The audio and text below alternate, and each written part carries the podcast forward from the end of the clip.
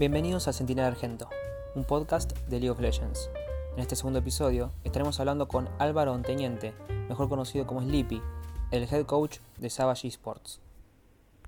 Eh, me interesa saber mucho cómo fue eh, tu contacto con Savage, siendo que vos, vos estabas en, en, en, en ya estabas en España. Eh, ¿Cómo fue tu contacto con Savage? ¿Cómo fue que te llamaron? ¿Y qué te llamó la, la atención del proyecto que te presentaron? Básicamente yo cuando terminé eh, el Summer Split del año pasado en, Superliga Orange, que ahora es Superliga, eh, quise decidir ponerme a estudiar, básicamente. En plan, quería seguir con, compitiendo en el LOL, pero también quería estudiar. Entonces, si quería estudiar, resultaba que coincidían los horarios de scrims con los horarios de clase, etcétera. Entonces, como que intenté buscar otra, otra alternativa, por así decirlo. Y se me ocurrió la, la idea de buscar algo en Latinoamérica. Entonces ahí fue cuando puse un tweet básicamente aquí en Europa es RFT en plan de Free Agent y que me estaba, estaba escuchando ofertas básicamente de, de Latinoamérica, en ese caso era de tanto LLA como de LVPs con opciones a subir el LLA. Y bueno, eh, hablé con muchos equipos de, Latinoamérica, hablé con equipos de LLA también. Eh, a Savage le llegó la info de que yo estaba buscando equipos por allí. Se, Gonzalo CEO se puso en contacto conmigo. eh, me presentó un poco el proyecto, me llamó mucho la atención y, y decidí entrar con ellos, básicamente. ¿Y qué es lo que te gustó del proyecto de Savage? Eh, lo que más me gustaba de- del proyecto de Savage es que sabía que ellos tenían muchas ganas de, de, evolucionar como organización dentro del LoL porque ellos eran, ya son conocidos, por así decirlo, en Free Fire y ellos tenían muchas ganas de evolucionar como organización y al hablar con el CEO y con toda la gente que estaba rodeada yo veía que era un proyecto muy, muy ambicioso, ¿no? Que también quería llegar al LLA como yo. Yo al final cuando quise, cuando vine a Latinoamérica, por así decirlo, yo lo, mi intención es llegar al LA y del LA llegar a Worlds, no quedarme simplemente en, en el OVP, ¿no? Entonces, ellos tenían la misma ambición que yo en eso, querían hacer un roster ganador, un roster con el que pudiésemos competir y, y llegar a, a esa meta que yo tengo, ¿no? Que es llegar al LA y es lo que... Y me junté- juntamos esos jugadores que tenemos ahora, a Pan, eh, Strange, eh, Lack y Cregre. Y de momento muy contentos con ellos. Eh, y eso es lo que más me llamó la atención de Savage es que era una organización que eh, iba a hacer un poco de rebranding, que quería empezar a competir en el LOL a nivel alto ya por fin y que tenía las mismas ambiciones que yo, básicamente, los mismos metas que yo. Claro. Eh, justo comentaste un poco de- del roster y me interesaría saber cómo fue de- el armado de este roster que, que hicieron, eh, quién tuvo más injerencia, si vos decidiste los jugadores, si fue eh, Savage quien dijo, bueno, tenemos esto para, para ofrecerte. Y sobre todo, más que nada, porque vos sos español, tal vez no conocías la, la escena del LVP acá. Sí. ¿Y cómo, cómo fue el, el tener que conocer estos nuevos jugadores que, que si, si bien algunos se, se han destacado en lo que es el LVP, vos todavía no los conocías, entonces, ¿cómo, cómo fue todo el tema? Eh, yo cuando estuve, cuando hablé con Savage la primera vez, lo primero que le dije es que yo no tenía, o sea, cono- conocía a algunos jugadores de, de Latinoamérica, pero al final vengo a Europa y no tenía ni idea de muchos de los jugadores, ¿no? Sobre todo a nivel LVP no, no conocía a la gran mayoría. Entonces como que, que entre Kufa y, y Gonza, ¿no? Que es el CEO, Kufa que es el assistant coach o strategic coach del equipo, eh, que ya tenían mucha experiencia en, en LVPs y en la escena en general, montaron un poco más el equipo entre ellos y ellos me dijeron, mira, tenemos esto, yo confiaba plenamente en, en ellos dos, básicamente, a la hora de hacer el roster. Y ellos me presentaron el roster y yo enseguida me puse a trabajar con ellos, pero los que tomaron las decisiones básicamente de, de quiénes entraban o, o no, fueron más cosas de Kufa, eh, mi assistant coach o strategic coach y, y de CEO. Bueno, y una vez que ya conociste el roster, ¿qué, qué fue lo que más te gustó de estos jugadores? Si, si me puedes contar un poco más, corto más o menos de cada uno, más que nada de Strange, que es uno de los rookies que, tiene Savage y que ha, estado destacando y que han dicho que es muy bueno mecánicamente. Entonces, ¿qué me puedes contar más o menos de ellos? Eh, yo cuando, cuando empezamos eh, en el equipo me parecía me parecía un equipo muy sólido en general, línea, tras línea por línea. Eh, creo que teniendo a Crecre teníamos, tenemos como piezas muy claves, ¿no? Teniendo a Crecre y Wuffy, que era gente con más experiencia, Crecre que estaba jugando en el LRA. Y Wuffy que también estuvo compitiendo por Brasil y tal, y también tenía un poco más de experiencia. Y luego también teníamos a, a Pan, Lucky y Strange, que para mí, aunque Pan y Luck en teoría no son rookies, ¿no? No deberían, no cuentan como rookies. Es gente que es muy joven, son chavales muy jóvenes y que no. y que al final son de sus primeras experiencias compitiendo, aunque alguno lleve ya algún tiempo compitiendo, ¿no? Y a mí lo que más me llamó la atención es las ganas que tenían de, de, de mejorar, básicamente. Tanto Cree aunque o Buffy son jugadores que a lo mejor tienen mucha más experiencia, eh, yo noto que hay jugadores con mucha experiencia, ¿no? Que ya a la hora de jugar en equipo eh, pierden mucho las ganas de, querer aprender y de evolucionar como jugadores, pero en este caso tanto Craig como Buffy son todo lo contrario. Y de esos dos. Luego te podría decir perfectamente que tanto Pan como... O sea, yo si tuviera que apostar ahora mismo quién podría estar en un año en LLA o CBLOL o algo así. Podría decir perfectamente que Bunny es Strange y que deberían Strange debería volver a LLA y tanto Bunny como Strange deberían de poder llegar a subir fácil, yo creo. Claro. Sí, Pana ha tenido muy buenos splits y, y, se, le nota. Em, bueno, ya una vez que, arrancó la, liga, me gustaría saber si te sorprendió el nivel que, llevaba esta LDP Argentina, qué equipo más o menos dijiste, bueno, después de todas estas semanas, este equipo la verdad que está jugando una cosa increíble, y qué jugador así latinoamericano o, de la escena dijiste, bueno, este jugador tiene algo distinto. Hmm. Eh, cuando llegué a. Cuando empecé a escribir con los equipos de Latinoamérica, eh, la verdad es que. O sea, el nivel que hay en, en comparación a Europa es más bajo realmente, o sea, pero no mucho más bajo, me lo esperaba muchísimo más bajo realmente. O sea, no hay tanta, tanta diferencia como la que yo esperaba y los equipos de la escena en verdad me parecen buenos. De hecho, yo cuando me enteré de que iba a jugar contra dos coreanos en una LVP me quedé como diciendo, ¿qué, está pasando? ¿Sabes? Porque no, no, no, fuiste el único. Sí, no, no, no, no o sea, es como, para mí era como un shock, ¿no? Jugar con, contra dos import coreanos que habían jugado, uno había jugado, en, había sido sustituto de Path Phoenix cuando jugó, cuando jugaron Worlds, gente así que tiene ya mucha experiencia.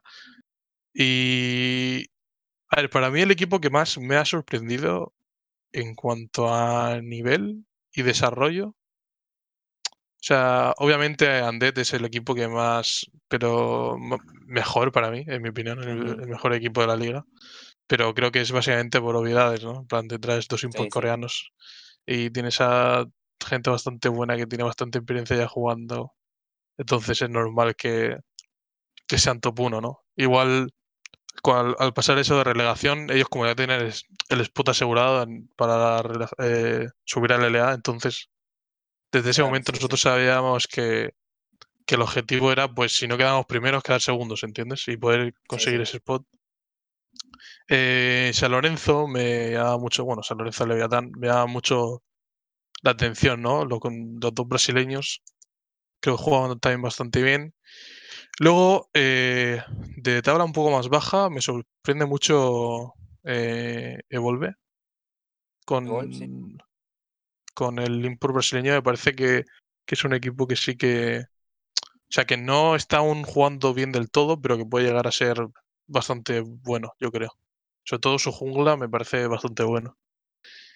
Y de jugadores a destacar, sinceramente, yo, quitando que esté en Savage, ¿vale? Imagínate que no esté en Savage, yo sinceramente iría a Strange. O sea, es un jugador que es totalmente rookie, nadie conocía a Strange y yo cuando me dijeron que me iban a poner un rookie de 16 años y que tenía 1000 LPs, yo dije, eh, veremos a ver qué, qué, qué meten aquí, porque, Sí, sí. porque no, no sé cómo puede ser, pero eh, de- desde que lo vi jugar sabía perfectamente que iba a ser un jugador que literalmente en, a la que la gente empezara a verlo y lo viese jugar, eh, iba a pillar muchas fanbase y que va a ser, yo creo que va a ser el, el rookie del split, vamos, seguramente. Y, y bueno, comentaste un poco de, de estas diferencias que, que hay Mm. con el, con el nivel europeo. Y, y me gustaría saber, claro, ¿qué, qué, qué tan grande puede llegar a ser la diferencia entre Superliga y, y lo que son el LVP Argentina, más que nada? Y, y en qué? O sea, tanto en, en nivel mecánico o, o en nivel de macrojuego, o más que nada tema de infraestructura. Sí, a ver, eh, la gran diferencia que hay entre Europa y Latinoamérica, básicamente, que yo he visto, es no a la hora de ser jugadores mecánicos, en plan, creo que en Latinoamérica hay mucho talento, por así decirlo, en plan, a nivel mecánico sobre todo, en plan, no, no hay nadie que sea que esté handicapeado ni nada, simplemente son buenos, en plan, mecánicamente son buenos. Simplemente el, el nivel, por ejemplo, de solo Q de, de Latinoamérica, por ejemplo, si tienes que jugar en Latinoamérica Sur, tienes que jugar en Brasil, porque jugar en Latinoamérica Sur, pues es súper. O sea, realmente si quieres desarrollarte aún más, es difícil. O sea, necesitas jugar, poder irte a jugar a Brasil, al servidor brasileño y poder empezar a desarrollarte ahí. Y en Latinoamérica Norte es igual, ¿no? En plan, al final, si puedes jugar en NA, vas a jugar en NA porque los servidores tienen más nivel, ¿no? Entonces, eh, el- la, la gran diferencia que hay entre equipos europeos y de Latinoamérica es eso, ¿no? Yo creo que es que al final tú piensas que el jugador día a día tiene que jugar contra contra gente para desarrollarse, en plan solo Q, para desarrollarse como, como jugador, ¿no? Entonces, si tu desarrollo personal es más alto, obviamente vas a hacer que un equipo sea mucho mejor. Entonces, eh, si comparas el solo Q de Europa con el solo Q de Brasil, digamos, el solo Q de Europa es muchísimo mejor porque hay, a- a- a- además de haber un montón de países y un montón de jugadores, eh, es como que está mucho más desarrollado, ¿no? Ahora mismo llevan mucho más tiempo compitiendo y, y se nota. Igual, la gran diferencia que veo entre Superliga y LVPs de, de, de Latinoamérica es básicamente a nivel de, de macro y de cómo ven el juego en general. Pero también noto que hay mucha gente que como que está muy cómoda, por así decirlo. O sea, como que piensan que su puesto como que puede estar asegurado, por así decirlo. Y por eso al final creo que en eso en Europa no pasa. Antes en España eso pasaba, ¿no? Que había gente que pensaba que su puesto, por así decirlo, como jugador o como entrenador o como lo que sea, está muy asegurado porque no iba a haber gente que fuese mejor que, que, que ellos. Pero de repente un día el VP decidió que no necesitaba tener tres españoles para competir. Entonces empezaron a echar todos los españoles. Y ahí es cuando, cuando los españoles se dieron cuenta que tenían que mejorar como jugadores y que no tenían nada asegurado en su carrera. O sea, tenían que ponerse las pilas, por así decirlo. Entonces, en Latinoamérica a mí me da la sensación de eso, ¿no? Que hay, hay jugadores y, y staff que se piensan que, que van a tener todo asegurado, ¿no? Ya, en plan, como que son buenos, pues ya van a poder tener trabajo toda su vida de esto o lo que sea, y no, no debería ser así. Como, o sea, todas las regiones evolucionan. Ahora mismo Latinoamérica está evolucionando como región en general, tanto la sur como la norte, y está haciendo lo mismo que pasó en Europa, ¿no? Eh, en Europa al principio tú siempre los mismos jugadores en LEC, eh, bueno, en la LCS en aquel momento, y ahora en la LEC básicamente todas las temporadas hay entran 10 rookies nuevos, 5 rookies nuevos, un montón de rookies nuevos que vienen del VP y quieren demostrar lo que valen, ¿no? Y al final eso, es lo que debería aimear, por así decirlo, Latinoamérica, ¿no? Mm, bueno, justamente ahora hay, hay bastantes rookies en lo que es la, la LLA, así que no, no sé si me puede comentar algo del del LLA. ¿Estás viendo el LLA? Eh, he estado viendo un poco, sí. ¿Al- ¿Algo que te haya, que te haya gustado, sorprendido, algún equipo, jugador también? Eh, mm, la verdad es que no, no es que me haya sorprendido mucho casi nada. Plan, creo que Furious está jugando bastante bien en comparación a cómo jugaba antes, ¿no? Creo que la mejora. No esperaba un Furious tan arriba en la tabla, por así decirlo. Y que le está jugando bastante bien. Y luego tampoco me esperaba lo de.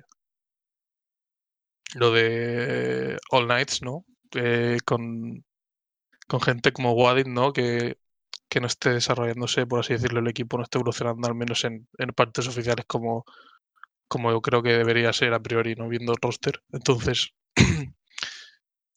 creo que Furious es lo que más me sorprende, ¿no? En general, de, Sí, de todo el... sí, sí, creo a, a- a nosotros también, acá en Latinoamérica, no, los Furious nos, ha- nos ha tomado por sorpresa. Si bien ya veníamos diciendo que Woogie esto que lo otro, eh, nos tomó por sorpresa también. Mm. Eh, pero mm, volviendo al tema ya de, de- de lo que es la, la Liga Master Flow, em, u- ya has- hasta ahora me gustaría saber cuál fue el equipo que vos dijiste qué difícil es jugar contra, con- contra este equipo, qué, qué, qué difícil es esta escuadra y si, que si, si- si- si- cuando, cuando vos vas a tener que enfrentarla, ¿cuál, qué, qué- qué habría de diferencia? Creo que no tengo duda en que es un. En plan, al final, teniendo jugadores coreanos que saben muy bien a cómo jugar el juego en general y que pueden jugar cualquier cosa, ¿no? a la hora de preparar un partido contra, ese equipo, es no es que sea difícil, porque al final juegan meta y poco más. No hay ningún equipo, por ejemplo, en mi caso, yo cuando competí en Alemania, habían equipos que jugaban cosas muy raras. A lo mejor te jugaban Shyvana que medio, cosas así, cosas muy raras, ¿no? Eh, pero en este caso, aquí de momento no es que no es que haya ningún caso parecido. Entonces yo diría que el más difícil para mí seguramente sea un Death. Básicamente porque sé que pueden jugar cualquier cosa. Esa gente podría jugar lo que sea y lo podría jugar bien. Entonces, a priori debe ser el más difícil. Y de hecho, yo, eh, cuando jugamos contra ellos, yo de verdad pensaba que podíamos ganarles. Pero bueno, el partido fue mal. Y en la vuelta espero ganarles. Claro. Bien, eh, comentaste un poco el tema de, de- de lo que es el meta, no sé si tenés alguna opinión acerca de, de- de cómo está el metajuego actualmente, cómo está el juego en sí, con el tema de los ítems, con el, con el tema del jungla más que nada. Sí, eh, creo, a ver, a mí me parece que el LoL ahora mismo está en un momento muy bueno, realmente, a la hora de jugar y de competir. Creo que puede jugar muchas cosas diferentes, mucha variedad, ¿no? Por así decirlo. O sea, aunque parezca este, cuando estaba el chupasangres y tal, tan roto con el Sterak, en plan, parecía que estaba rotísimo, pero creo que realmente ahora mismo puedes jugar de todo. Si quieres jugar tanques, puedes jugar tanques. Si quieres jugar split pushes, puedes jugar split pushes. Si quieres jugar magos, puedes jugar magos. Los AD tampoco están mal. Eh, Supos puedes jugar Censers, puedes, puedes jugar desde Serafín a jugarte un Alistar o puedes jugarte un, un Fresh. O sea, puedes jugar un poco de todo, ¿no? Ahora mismo. Si quieres jugar eso, en medio, en nuestro caso, si queremos jugar un Yone o queremos jugar un asesino, podemos jugarlo. Si queremos jugar una Syndra o una Oriana o algo así, también puedes. Si quieres jugar un tanque en top como un Orn, también puedes. O un Udir también. O sea, puedes hacer cualquier Sí. cosa en el LoL ahora mismo. O sea, antes los metas, es verdad que creo que todo esto viene un poco por el cambio de los ítems, ¿no? En plan, poder buildarte de tantas maneras diferentes y que todos los ítems estén más o menos bien, hace que el juego sea para mí, en mi opinión, tan divertido ahora mismo. Sí que es verdad que hay algunos personajes y algunos ítems, como siempre, que van a estar más fuertes que otros. Pero sí que también tengo seguro que el meta que estamos viendo ahora mismo cambiará en, en el 11.4 seguramente cuando cambie la jungla. Ese Sí. cambio se notará bastante. Sí, sí, eh, todos dicen lo, lo mismo. Pero mm, ya, bueno, si hay tanta variedad pa- pa- para poder jugar, eh, vos como coach, tu estilo de coaching, ¿a qué se adapta? ¿Cu- ¿Cuál, cuál, cuál es tu estilo de, de- de- de juego para el equipo? ¿Qué tratás de inculcar en, en, en Savage? Eh, yo cuando entro a un equipo lo que quiero es que mi equipo sepa jugar al, al LoL de verdad. En plan, primero necesito que mi equipo sepa las bases del juego bien y que sepa jugar básicamente cualquier estilo de juego sin básica- eh, básicamente con aprendiendo lo básico, ¿no? No, no soy un entrenador que diga un poco más como se puede ver a lo mejor en River, ¿no? Que siempre juegan compos con un tanque en top o luego hiper carry bot con un mago en medio, sabes lo que van a jugar 100% casi siempre.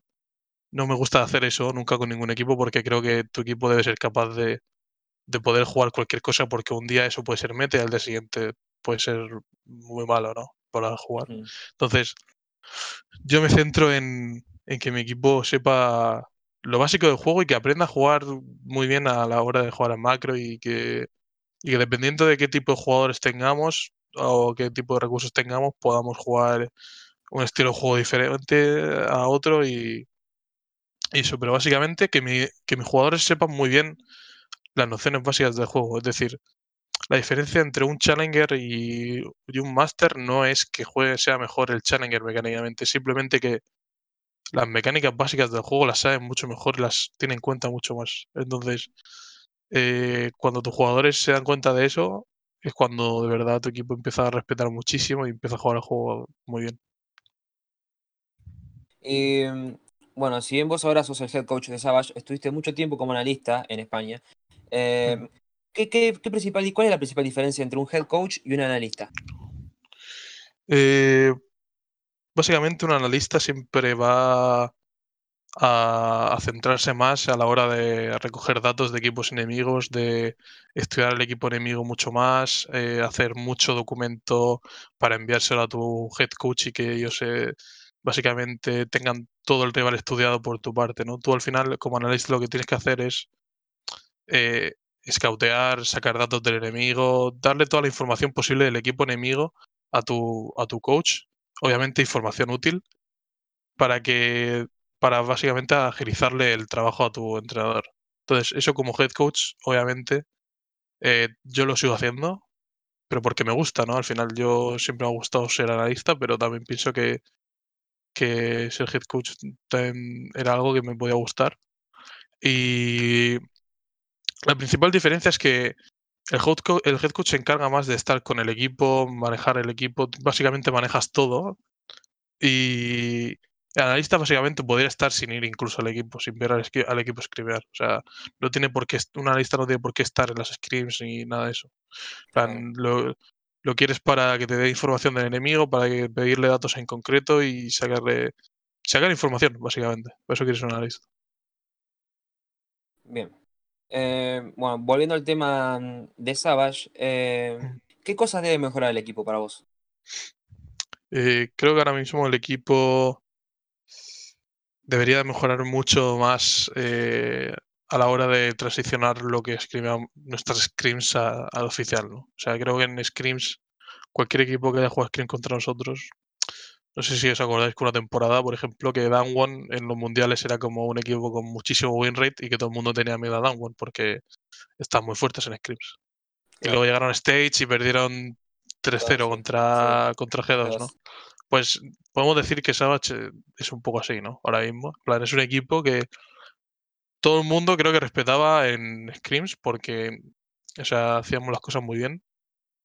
Pero que a la hora de, jugar el oficial, como que no terminamos de transicionar bien las cosas de, las scripts al oficial y eso es lo que más estamos trabajando para que, para que eso no pase y que podamos mostrar nuestro nivel de, verdad porque yo de verdad pienso que nosotros deberíamos de poder competir para estar en tabla alta de, la liga. Entonces, eh, teniendo esto en cuenta, ¿cuál es el objetivo principal de Savage? Eh, ¿Estar en la, en alta, playoff, que sea, cuál, cuál, sería el objetivo? Mm. Eh, para Savage, como organización, eh, yo creo que sería quedar. entrar a playoffs sería la clave, ¿no? Obviamente. En plan, 100% vamos a entrar a playoffs, yo creo. Y para Savage, cuanto. Yo diría que top 4, top 3 sería a lo que nosotros aspiramos, ¿no? Por así decirlo. Yo personalmente eso estoy, haciendo, estoy diciendo más en tema organización. Top 4 diría, playoffs 100%. Y yo personalmente para mí sería mínimo quedar segundo, ¿no? En plan, si, y que pierde, si pierdo, que pierda contra un dead. O sea... Claro. No... Yo al final es lo que he dicho antes, yo cuando vine a Latinoamérica yo quería venir, he querido venir para llegar a, a lo más alto, no para quedarme en una LVP y ya está. Entonces, si no soy capaz de, de poder llegar a ganar la liga, por así decirlo, o al menos perder contra dos coreanos, pues eh, debería de, poder hacerlo, ¿no? Si aspiro a eso. Entonces, eh, personalmente para mí sería top 2. Eh, para organización, también te digo, estaría contento si entramos top 4, quedamos top 4 en la liga y en playoffs jugamos playoffs y jugamos bien. O sea, no, no tendría problema con eso. Claro, pero aspirás al- a ese segundo lugar. Sí, sí, ¿Cómo, eso. cómo, cómo por qué? Porque, porque existen Dead, si no. claro. sí, sí, sí, sí, sí, no aspiraría al primero. Sí. Eh, entonces, y, y en el caso, en ese caso de que lleguen a playoff, ¿a, a qué equipo te gustaría enfrentarte? Así, nada, nada de decirme quiero enfrentarme a Undead para ganarle y cosas, no, no, sincero. Nada, nada, sí, sí, sí. Eh, me gustaría mucho jugar contra River, la verdad, en, en playoffs. Al final, el entrenador de River también es español, su top laner Sí, también es bueno. español. Son gente con la que he competido contra ellos. Nunca he estado en un equipo con ellos, pero sí he competido contra ellos mucho, sobre todo cuando estaba en mi época más amateur, por así decirlo, en España, y he competido mucho contra ellos. Entonces, tengo muchas ganas de, de poder ganarles, básicamente. Claro. Sí, sí, eh, había- he charlado con Wingate y sí. Tienen, tienen, tienen- tienen esa, misma, esa, misma necesidad de, salir campeones y así, de, de- de competencia. Me lo imaginaba. Em, bueno, ya que estamos hablando de staff, hay algo que siempre se critica, va, se suele criticar acá en, en en Latinoamérica, y es que hay muy poco nivel en el staff de los latinoamericanos. Me, me- me gustaría saber qué opinas acerca y, y, y qué, y qué ves en, en los coaches eh, de acá. Sí.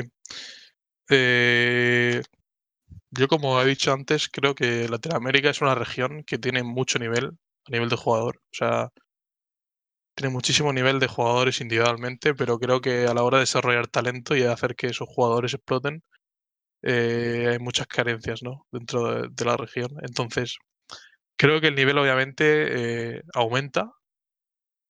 Obviamente, si lo comparas con Europa, el nivel, sinceramente, es mucho más bajo. O sea, el nivel de, coaching que hay en, Europa es muy, muy alto en comparación a Latinoamérica y en comparación incluso a NA. O sea, NA es básicamente lo mismo. O sea, mucho import de, Europa que va a NA a, a entrenar ahora mismo. Y básicamente creo que con el tiempo debería de mejorar 100%. Es como, es lo que he dicho antes, creo que Latinoamérica está en una transición como tuvo Europa hace un par de años, en la que eh, la gente que estaba acomodada ya no, ya, no, ya no está tan cómoda y la gente nueva entra y, y pone muchas ganas, por así decirlo. Bueno, ya como última pregunta y no molestarte más. Eh, estamos hablando de, lo que es el staff latinoamericano, pero nosotros tenemos a vos, tenemos a Wingate y tenemos a Smigol. ¿Qué me puedes decir de él? Eh, Smigol he jugado muchas veces contra él, o sea, al final eh, él cuando él competía en Europa, él competía en este caso en las ligas nórdicas casi siempre. Eh, yo convertía más, competía más en, he competido siempre en España y Alemania, pero en Neo Masters siempre he jugado contra él, es, un, es alguien que respeto mucho. eh, es alguien que también ha conseguido cosas muy grandes dentro del LoL, al menos en Europa, como llegar a un Neo Masters, eh, clasificarse a, cuartos de final en Neo Masters es ya muy, muy tocho ¿no? para, para Europa. Y es alguien que respeto muchísimo y que tengo, hablo con él muchas veces sobre la liga y, y tengo bastante confianza con él. Muy bien, Sleepy. eh, muchísimas gracias por la entrevista. Y la verdad que es muy interesante todo. Espero que ya puedan, pu- puedan, puedan jugar como en Scrims, porque la verdad que Savage es un equipo que, que a mí en lo Sí. personal me parece muy interesante, no solo por, por Strange, sino Mm. porque el LAC de- de- del año pasado ha sido uno de los ADC que más me gustó. Entonces, muchas gracias por la entrevista y, y suerte en lo que se viene. Muchas gracias a vosotros y estaos atentos con Savage porque vamos a dar muchas sorpresas. Perfecto, muy bien, gracias. Nos vemos.